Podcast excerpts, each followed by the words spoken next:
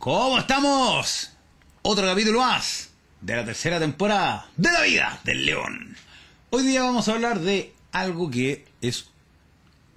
Básicamente está como comunicado con todo el resto de las cosas que hablamos. Como siempre, es como un hilo conductor. Pero eh, nosotros básicamente hacemos cosas de salud mental. Dentro de eso, nosotros hablamos de los ataques de pánico, de la ansiedad, de esto, del otro. Y hay una parte de eso que no, los, no lo hemos tocado, que es la culpa. Entonces de eso nos vamos a dedicar a hablar en este episodio. Y eh, bueno, la culpa, de qué se trata la culpa, por qué viene, cómo manejarla, etcétera, etcétera.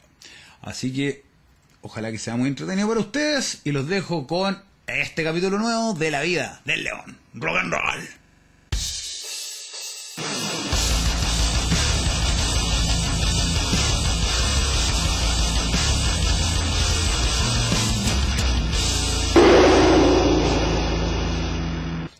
Vuelta otra vez más con nuestro sistema lumínico nuevo. Pero hoy día quiero decir algo diferente. Porque, eh, bueno, esto es modelo podcast. Y nosotros también lo hacemos en YouTube. La idea de esto es que básicamente se puede ver a mi persona hablando y gesticulando, pero también está la gente que solamente nos escucha en las plataformas de audio, como Spotify, Anchor FM, eh, Google Podcast, Apple Podcast, entre otros.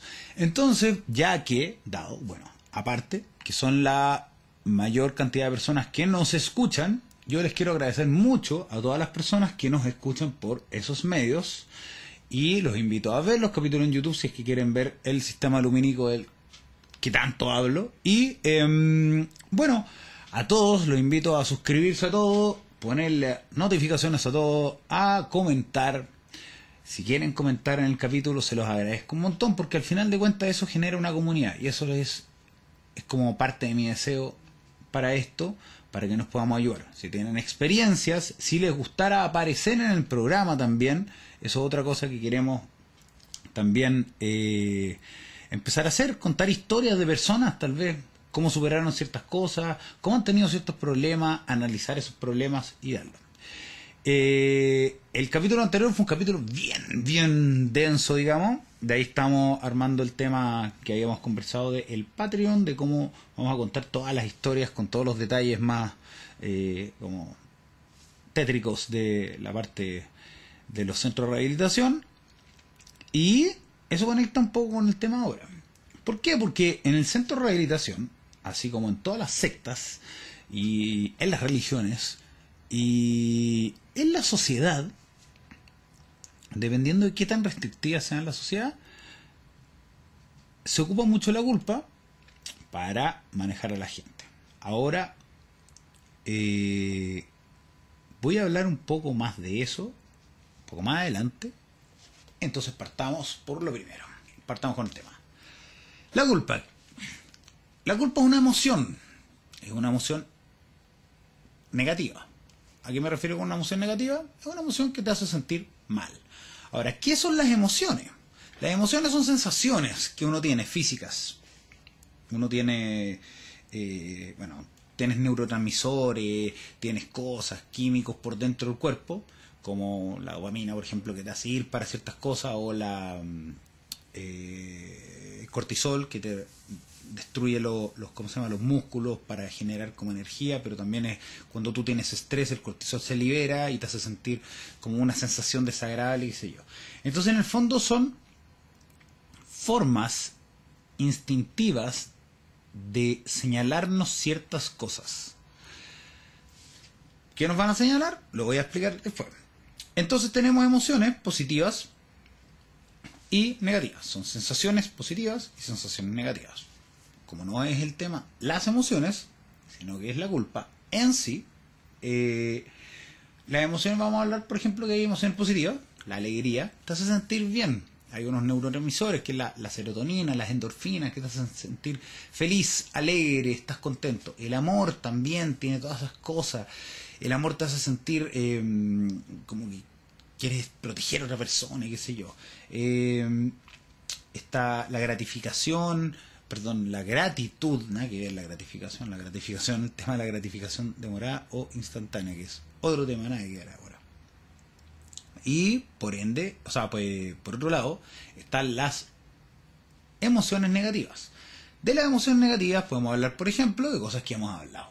La depresión viene de la tristeza, que se expande. La ansiedad genera ataques de pánico. Y ahí está la culpa. Ahora, ¿por qué existen las emociones? La gracia de las emociones, positivas y negativas, es como el mecanismo que tiene el cerebro de recompensa para aprender. Entonces, por un lado, uno tiene un sistema de recompensa que se llama el cerebro, donde se liberan ciertos químicos para cierto lado y para otro lado, que hacen que el, el cerebro te haga sentir bien o mal dependiendo de ciertas cosas que haces. Como, por ejemplo, tengo sed y la sed se siente mal. Te sientes sin ganas, estás así, que te duele la cabeza, qué sé yo. Tomas agua, te empiezas a sentir mejor y cuando tragas el agua, te dejas de sentir mal y te empiezas a sentir bien. Y es rico tomar el agua, hay una sensación de placer. Ya, ok. Te tomas eh, te comes un algo, bueno, cuando tienes hambre, el hambre es una sensación en el estómago desagradable, tú comes, llenas el estómago y se pasa el hambre y eso te hace sentir bien, te produce también un placer.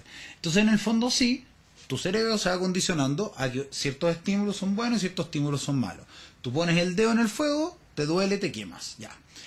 Esos son como con cosas físicas. Dolor, eh, sensación de placer y qué sé yo, como algo físico. Las emociones tienen un componente que es físico y un componente que es psicológico. Ahora, nosotros somos los seres que tienen el componente psicológico más desarrollado dentro de todos los animales. Porque básicamente somos animales y eso es como que no estamos separados. Eh, pero sí tenemos algo que los animales no tienen, que es la conciencia, la autoconciencia. Con suerte, creo que los delfines, algunos delfines se pueden reconocer, algunos monos, no sé si los gorilas o creo que los... Algún tipo de primate se puede reconocer en el espejo, algunos. Creo que hay una raza. Entonces, y son como los mamíferos así como más inteligentes. El resto no. ¿Y eso qué quiere decir? Que no son capaces de entender que ellos son ellos, viéndose ese tipo de razonamiento. Pero si yo he hablado del tema de mirarse al espejo, decirse cosas, eh, lo tenemos nosotros. Entonces las emociones cumplen esta función de hacernos sentir bien o mal, para ir a cierto lado y no ir a cierto otro lado. O sea, en el fondo, para sobrevivir. Para sobrevivir y poder lograr hacer sobrevivir a tu núcleo. De hecho, por ejemplo, el ser humano es un ser social y, eh, ¿cómo se llama? Los animales también van en ciertos, eh, como, eh, ¿cómo se llama? Ordenamientos sociales dígase sociedades, ecosistemas, etcétera, etcétera, o son solitarios dependiendo de su manera de sobrevivencia.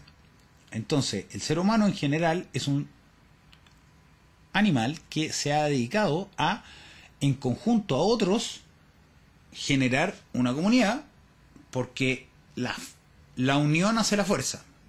Por eso los países y los lugares y los ejércitos y todas las empresas y todas estas cosas que tienen una buena cultura van todos hacia el mismo lado y saben que todos son parte de una cadena sana que va hacia adelante, generalmente prosperan mucho y los que están eternamente como en discordia no prosperan tanto. Entonces hay formas sanas, formas no sanas de eh, funcionar. ¿Por qué lo hablo de esta manera? Porque es básicamente lo mismo. Las emociones dentro de uno son también una lucha. O sea, uno tiene acá como un sistema digamos, estamos llenos de células. Y hay células de repente cancerosas. Esas células cancerosas te, hacen mal y te matan. Entonces, eh, uno tiene que luchar contra esas células con eh, quimioterapia. Me estoy desviando un poco en el tema porque es un fondo como para dar el punto de que una emoción que es positiva te hace sentir bien para que tú sepas que quieres más de eso. Por decirte, ¿qué cosas te producen alegría? Igual esto es subjetivo, pero digamos que, por decirte, estas son, como, como, cosas medias instintivas. Tener hijo y que tu hijo sea feliz te produce alegría. Que tu hijo esté triste te produce tristeza o rabia. Ahora, no es en todos los casos, hay distintos casos, hay padres que tienen cosas muy raras ahí, hay gente que también tiene problemas que la verdad como que entra como en sus propias inseguridades y qué sé yo, entonces como que no son felices a menos que la otra persona sea infeliz. Un poco cruel, pero bueno. También están movidos por las emociones. Eh, y las emociones negativas te dicen por dónde no ir. Entonces, si tú, por ejemplo, pierdes un ser querido, entiendes que ese ser querido no va a estar más, por ende, te da tristeza. Porque lo, lo vas a echar de menos, eh, te vas a acordar y qué sé yo.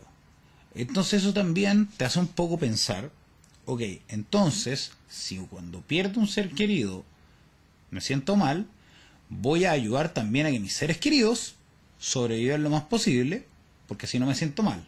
Dentro de una manera, entre comillas, egoísta, igual uno termina ayudando a las otras personas. Por eso también existe gente que se desvive por el resto de la gente. Que no un poco con el tema de la culpa. La culpa es un, una emoción que te dice que algo estás haciendo mal. O que algo hiciste mal. Que algo no deberías haber hecho. Que algo incorrecto pasó. Ahora, eso está determinado de una forma subjetiva por un montón de cosas. Los valores que tú tengas, que son subjetivos.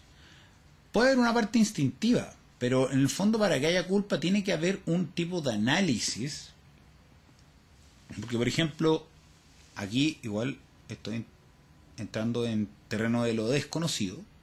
Yo, la verdad, sé ciertas cosas pero cuando no sé específicamente una cosa, lo digo de esta manera. Yo me imagino que, por ejemplo, un perro no tiene culpa. O puede que sí, puede que tenga un nivel de culpa, porque tal vez se siente mal, pero hasta ahí lo deja. Pero una persona, esa culpa, ese sentimiento negativo de haber hecho algo mal, lo puede carcomer. Y entonces, ¿qué es lo que pasa con eso? El tema es que te puede carcomer la culpa. Y te lleva a las otras emociones negativas como la ansiedad y la depresión. La baja autoestima.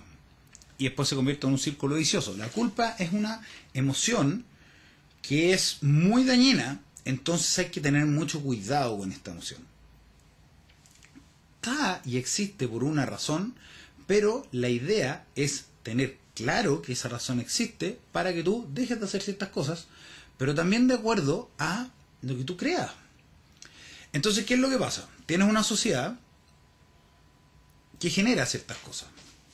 Hay sociedades que se han, y civilizaciones que se han eh, fomentado en base a la guerra, por ejemplo. Se han fomentado en base al honor y la gloria. Entonces, por ejemplo, los japoneses antes de la Segunda Guerra Mundial, con su, con su cultura imperial, y todavía existe un poco eso dentro del tema de, del honor. Bueno, los, asiáticos en general tienen todo eso, los coreanos también tienen un poco eso con los adultos mayores, y los chinos también con el tema de hacer como, eh, de hacer como orgulloso al padre, patriarca o básicamente a la familia. Entonces hay un tema de honor ahí. Entonces, ¿qué pasa? Si yo no logro cumplir con esas expectativas, ahí estamos. Me da una culpa. Esa culpa me hace sentir mal, entonces yo corrijo y dejo de hacerlo. Y empiezo a actuar de otra manera. Ya. Hasta ahí, ya, ok, puede ser bueno, malo. En este caso, claro, es algo malo que te hace ir a algo bueno. Pero eso lo determina esa sociedad. En otras sociedades no hay ese tipo de culpa porque se piensa de otra manera. Por otro lado, están las religiones, que también son una cosa social, son un ordenamiento que va en base a una creencia en algo superior. Es algo superior te da un canon de cosas buenas o malas. Si tú haces el bien, te vas a ir al cielo, si tú haces el mal, te vas a ir al infierno. Bueno, pero en el fondo, el tema de la religión es que en el fondo te, te da un, como un sentido a la vida. Te pone un set de reglas. Entonces, eso sumado con ciertas sociedades que se arman en base a esto, generan un set de reglas sociales que hacen que tú estés haciendo las cosas bien o mal según la sociedad. En algunos momentos, por ejemplo en la época de los romanos, ser gay, por ejemplo, no era un tema. En la época, o sea, los, los griegos, el tema de la homosexualidad no era tema. Los romanos hacían lo que se llamaban las fiestas bacanales que duraban tres días, una semana, y hacían que orgías. Entonces, ¿qué pasó con eso? No tenían el concepto de culpa. ¿Qué pasó? Empezaron y crearon esta religión católica y inventaron un set de cosas. Ya, no, que esto es malo, que esto es malo, que esto es malo, que esto es malo, que esto es malo. Y con eso empezaron a controlar a un montón de personas. La culpa generó tanto que empieza a generar odios, resentimientos y cosas así. Y al final de cuentas hace que la gente, por la culpa, termine como adaptándose y comportándose de cierta manera. Bueno, todo bien ahí. Al final de cuentas eso vuelve a lo mismo. Yo hablo nomás de cómo es la cosa, pero no voy a hacer el análisis del bien y mal porque yo me abstraigo un poco más. Yo la verdad no creo que sea ni bueno ni malo. Por un lado, tú tienes algo bueno de mantener un orden y por otro lado, también la libertad, que en teoría se llama como caos, también es buena, porque en el fondo la, gracia es que la gente sea libre, pero mucho la libertad pasa el libertinaje y como que nos vamos de un extremo a otro y la idea es llegar como a este punto. Una de las maneras con la culpa. Eh, el tema que pasa es que hay personas, y muchas personas, que tienden a dejar que la culpa los carcoma y entran en la depresión. Y ahí es donde la cosa ya empieza a ser no sana, empieza a ser eh, disfuncional. Eh, el tema es que tú te puedes culpar por un montón de cosas. Y, ese, eso va por expectativas, que vuelvo a lo mismo, son sociales, son familiares, son eh, tuyas también, dependiendo de cómo, no sé, de las cosas que has aprendido, de las cosas que piensas que deberían ser. En mi caso, por ejemplo, yo lo he contado hartas veces, yo tuve todo este tema del bullying, qué sé yo, entonces bueno, era súper inseguro y cada vez que hacía cosas me cuestionaba todo porque soy, no sé, sobrepensante. Ahora ya no. O sea, pienso hartas cosas, pero ya no, no me destruyo mentalmente. Eh, entonces, pensaba muchas cosas, muchas cosas negativas y eso me baja al último, ¿no? como, no hice esto, puta, no, y en vez de como aprender y decir, ya bueno, no voy a, no voy a hacer esto y voy a hacerlo de otra manera, en vez de eso, eh, me como, así como metiendo como una cápsula. El tema de eso es que uno se empieza a llenar de más y más y más inseguridades. Y mientras más y más y más inseguridades tú tienes, más fácil eres de manipular con esa misma culpa.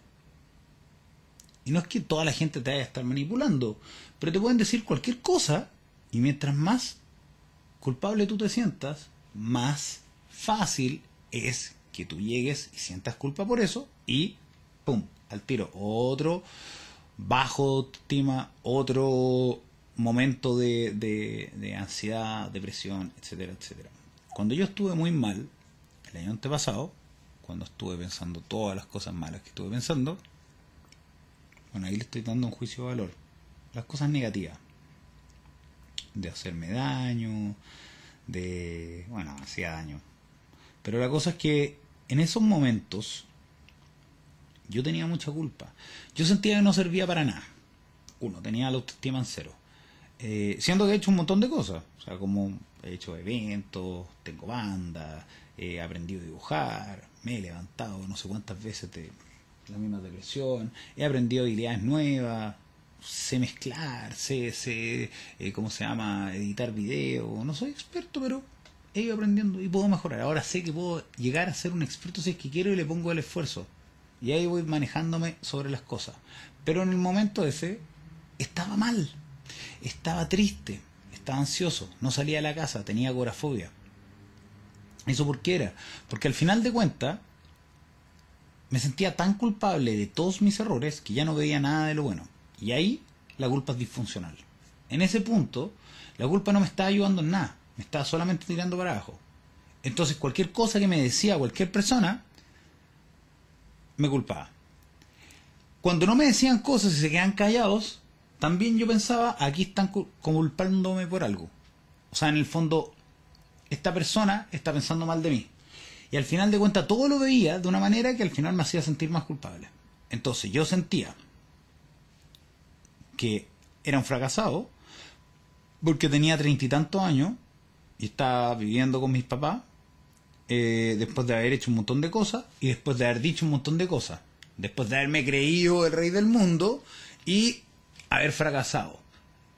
Con influencias externas, personas que me decían cosas negativas, que en el fondo, no sé la verdad si sus intenciones eran buenas o no, pero al final de cuentas era como, es que yo creo que tú estás muy cómodo, es que yo creo que tú eh, deberías estar haciendo más, que esto, que lo otro, y cosas negativas que cuando tú ya sientes que fracasaste, te tiran más para abajo. Eh, yo me veía en un punto donde no podía salir de ahí, veía a toda la gente que estaba alrededor mío, avanzando en su vida, y me empecé a cuestionar todo. Tal vez si hubiera terminado esta carrera, tal vez si hubiera hecho esto, tal vez si hubiera hecho esto otro, tal vez si no hubiera reventado tanto, tal vez si no hubiera tomado. También me pasó un montón de veces con el tema de tomar. Bueno, por algo ya terminé de, el tema de las drogas y, la, y el alcohol y las sustancias, porque me aburrí también de ser manipulado por la culpa y de yo tener culpa también. Porque al final de cuentas, sí he hecho daño a otras personas. Sí he hecho cosas que se consideran malas, o disfuncionales, o incorrectas. Ponle el nombre que tú quieras, pero en el fondo, esas cosas que yo he hecho a la larga le han hecho daño a otra gente o, han eh, roto un poco la armonía de sus vidas. Y eso es como cuando me despertaba y no me acordaba que había pasado el día anterior, ya sabía que algo había pasado. Y me ponía a llamar por teléfono y me decían, mi amigo, ¿te acordáis lo que hiciste ayer? Un montón de veces me pasó. Entonces vivía en un, como un set de culpa, de culpa, de culpa, de culpa tras culpa. Entonces, cuando tú tienes una familia culposa, tienes una eh, religión culposa, una sociedad que te habla de culpa, tiene, ¿cómo se llama? Una mente programada en base a sentir estas culpas. Y eso ya mucho, las sociedades que son súper estrictas, como por ejemplo la japonesa, ya mucho el suicidio. Hay mucho índice de suicidio, pero no por una cosa de que sea muy estresante, sino es como el hecho del estrés, es el hecho de la culpa, te hace sentir tan mal que como que es como que el honor lo tienes que como expiar en base al harakiri. Eso hacían los japoneses dicen como para expiar la culpa de no haber logrado algo, haber decepcionado a su señor feudal y qué sé yo. Eh, entonces la culpa es una emoción muy, muy fuerte. Y se puede manejar mucho con la culpa. Se pueden generar movimientos sociales enteros. Y se puede hacer muchas cosas en base a manipular a la gente con la culpa. Entonces, ya hablamos de las emociones, emociones felices, emociones tristes. ¿De dónde viene la culpa? ¿Por qué existen las emociones? Entonces, la función de la culpa rápidamente, en fondo, sería no hacer una cosa para hacer otra. Pero tú también tienes lo que se llaman los paradigmas, y vuelvo a lo mismo, todo tema social y qué sé yo, existe de una manera subjetiva. Entonces, al final de cuentas, te pueden manipular mucho O tú te puedes manipular mucho y tirar mucho a la depresión y la ansiedad. Para no repetirme de nuevo, eh, vamos a pasar a la parte positiva. Eh, ¿Cómo superar la culpa y maneras sanas de vivir la culpa?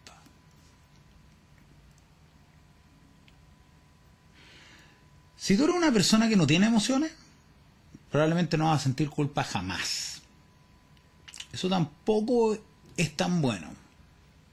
O, bueno, te hace una persona que es peligrosa. Porque una persona que no tiene nada de culpa de nada eh, es capaz de hacer cualquier cosa. Ya eso es lo que se llama la gente eh, psicópata. Que es la gente que en el fondo no tiene empatía ni emociones. Al no tener empatía, tú no sientes culpa. No, si, no te sientes mal por otras cosas que le hayas hecho a otras gentes, o no, no da pena que otra persona se sienta mal por algo que tú hiciste, eres libre. Es como la libertad absoluta, digamos. Tienes como un poder absoluto. Pero ese poder también, claro, bueno, puede ser jugado como para el bien o para el mal. En el fondo, eso es lo que hace una persona psicópata, en una persona o un sociópata. No, no tienen el sentido de culpa. Eh, la persona narcisista, por ejemplo, ocupa la culpa para manipular a la otra gente. El sociópata y el psicópata pueden ocupar la culpa como herramienta también, pero por distintas razones, también para lograr sus fines. Eh, entonces, tener culpa sirve para ciertas cosas. La manera sana de vivir eso es decir, bueno, como lo hemos ido hablando, y como la línea argumentativa de esta tercera temporada,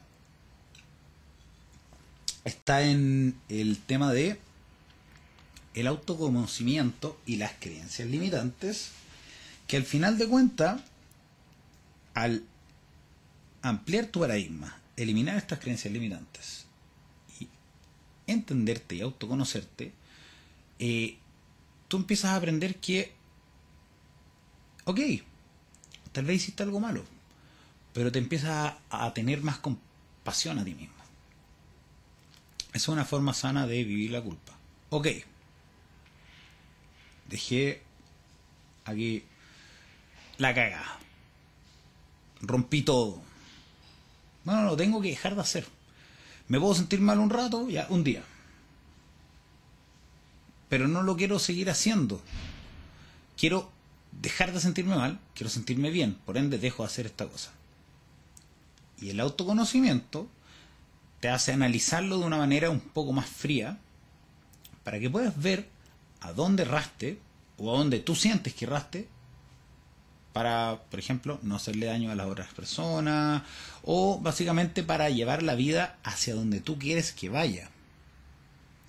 Que ojalá que sea algo positivo y sea nutritivo para el resto de la gente, para que sea una persona social también y básicamente sea feliz, porque uno de los pilares también de, de la, las necesidades de Maslow eh, es que uno de los niveles estos son que tú tengas una eh, vida social.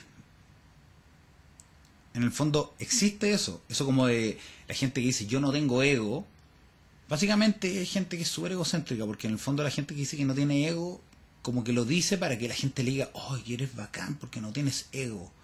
Básicamente todo el mundo siempre está buscando también un poco la aprobación externa. Ahora, dentro de eso, también tiene que haber un balance. Porque si es mucha validación externa y nada de lo que tú quieras, mucha culpa. Si es mucho de esto y nada de lo otro, eres tal vez una persona narcisista. Pum, vamos al balance. Ok, haces cosas, tú decides vivir dentro de un lugar donde tienen ciertos cánones y dentro de esos cánones tú decides cuántos de esos cánones tú vas a seguir y cuáles no. Y ahí hay un límite donde es legal, no legal o qué sé yo. Y cuántas de esas cosas te van a hacer sentir mal. Te puedes sentir mal un ratito, pero la idea sana de esto es dejarlo pasar. Aprender de la. Es como en el fondo aprender de los errores. Ok, cometí un error. O hice algo que le hizo daño a una persona. Eh, veo que esta persona se puso triste. Veo que esta cuestión tuvo una consecuencia que no me gustó. Ok, listo. Y la culpa dura poquito. ¡Pum! Culpa aprendizaje. Voy para el Si no lo hago, o sea, si me quedo en esta culpa, y empiezo a vivir en el pasado, la nostalgia te causa depresión. Y si es nostalgia de cosas negativas que has hecho, básicamente lo que se llama una distorsión cognitiva, que es la visión de túnel, que lo hemos hablado en la temporada 2, si es que no lo han visto, búsquenlo ahí. Eh, creo que en el capítulo de la neuroplasticidad de las distorsiones cognitivas o en el de los ataques de pánico.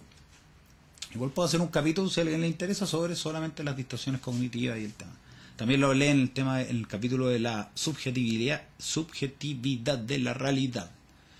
Eh, entonces, el, como ya como para finalizar el tema, la gracia es de vivir una manera sana, la culpa, es eh, lograr sacársela rápido. Lograr entender que tú eres una persona igual que todas las otras personas. Que las otras personas también cometen errores. Al empoderarte tú, tú puedes darte cuenta que nadie es perfecto. Que tú no eres perfecto. Que puedes cometer errores. ¿Y ahora qué es lo que vas a hacer con esos errores? Ahora, claro, eso es más fácil hacerlo cuando tú ya estás bien cuando estás muy mal, tienes que partir de a poquito reconstruyendo tu autoestima. Cuando ya tienes una autoestima sana, tú eres un mejor medidor de las cosas que has hecho. Y cuando tienes una manera positiva ya y construiste este como cimiento fuerte de amor propio y autoconocimiento, tú sabes que no te pueden manipular por la culpa porque tú sabes hasta dónde tú llegas. Tú sabes que hiciste cosas y sabes que hasta ahí no más. Entonces no te van a tirar para abajo. Eso te empodera, ¿me entiendes? Por eso es que la culpa es una emoción que hay que saber que existe esta sensación negativa y trabajarla al tiro y darle vuelta a la cosa. Perdonarse. Trabaja en tu autoestima. Trabaja en quererte. En ver las cosas positivas que tú tienes he hablado muchas veces del tema de eh, hacer cosas como escribirse cosas, ir poniéndose metas, cumpliendo esas metas, qué sé yo, y con eso tú vas logrando tu autoestima. En la medida que tú vas rompiendo miedos y avanzando, tú sabes de lo que eres capaz. Entonces eso te vuelve una persona más valiente, te vuelve una persona más segura y hace que te sea más fácil que cuando tú cometas tal vez un error, bueno, lo arreglas. Y dentro de eso, por ejemplo, es el real bajada del ego. El decir, ok, me como mi orgullo para pedir disculpas tal vez. Tal vez a algunas personas no le va a pedir disculpas. Tal vez esas personas tú dices, ya, ok, yo las quiero eliminar porque la verdad, pero me están haciendo mal. Pero hay otras personas que tal vez sí. Esta persona me ayuda un montón. Es positiva en mi vida. Yo la quiero tener cerca. Entonces, yo no quiero hacerle daño. Yo quiero que esa persona esté bien.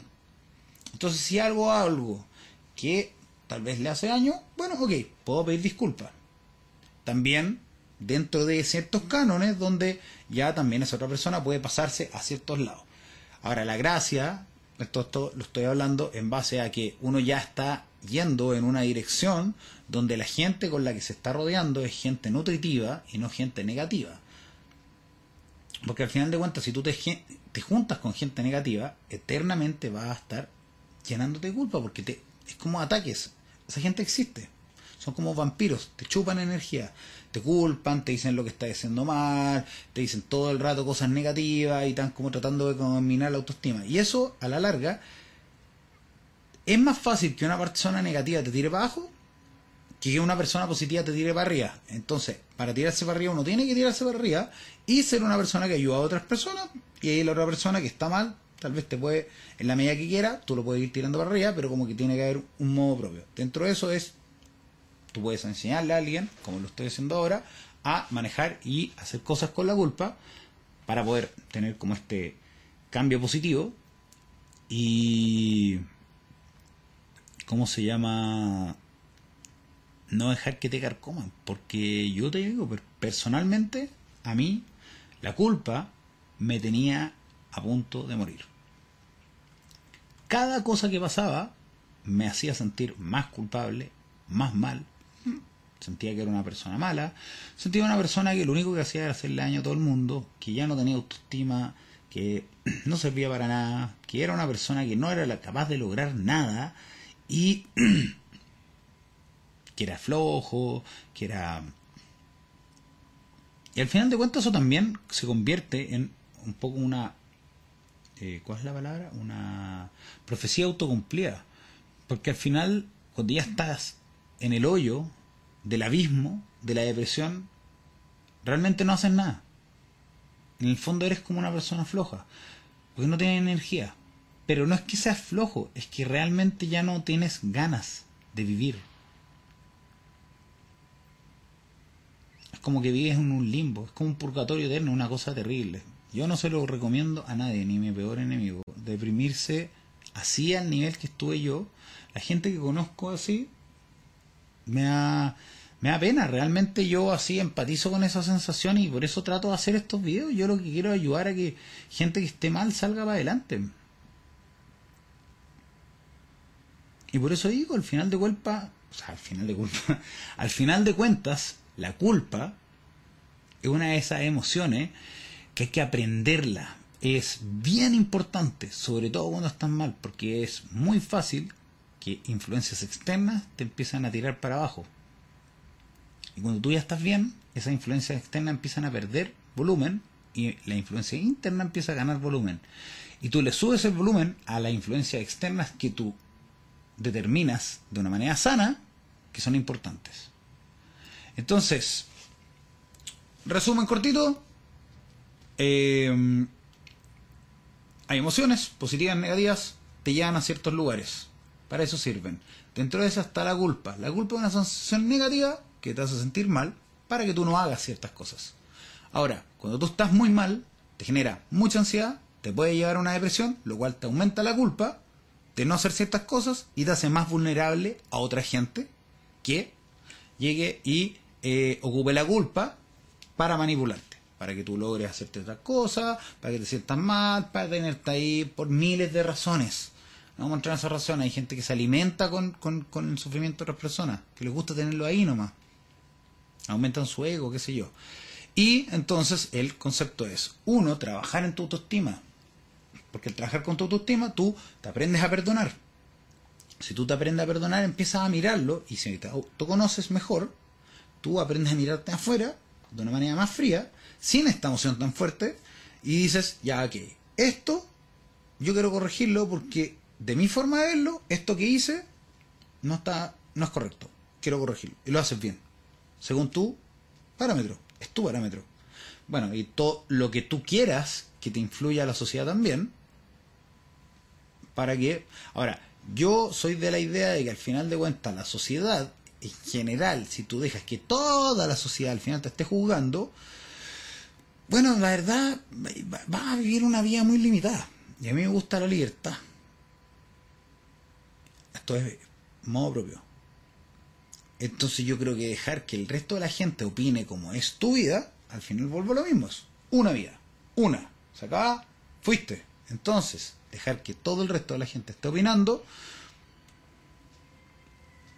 yo creo que es una cosa de mantener el balance entre vivir en sociedad y lograr ser lo más libre que tú puedas dentro de esa sociedad. O si ya quieres ser un ermitaño, vivir solo, bueno, también lo puedes ser. Ahora, vivir solo también tiene otras cosas, pero ahí ya no tienes que seguir una regla, básicamente no deberías tener ningún tipo de culpa. A lo que hoy es, la manera sana de agarrar la culpa es aprender de ella no dejar que te carcoma, dejar de vivir en el pasado y aprender de los errores y avanzar. Y esa es la manera en cómo te empoderas. Cuando te empoderas te liberas y cuando te liberas eres más feliz. O dale vuelta a todo eso, pero básicamente es mi triunvirato de, de del poder, mi triunvirato del crecimiento personal, le a llamar. Y para todo lo que tú quieres, lograr, como siempre digo, la actitud es todo, la determinación es absoluta y hay que vivir como león.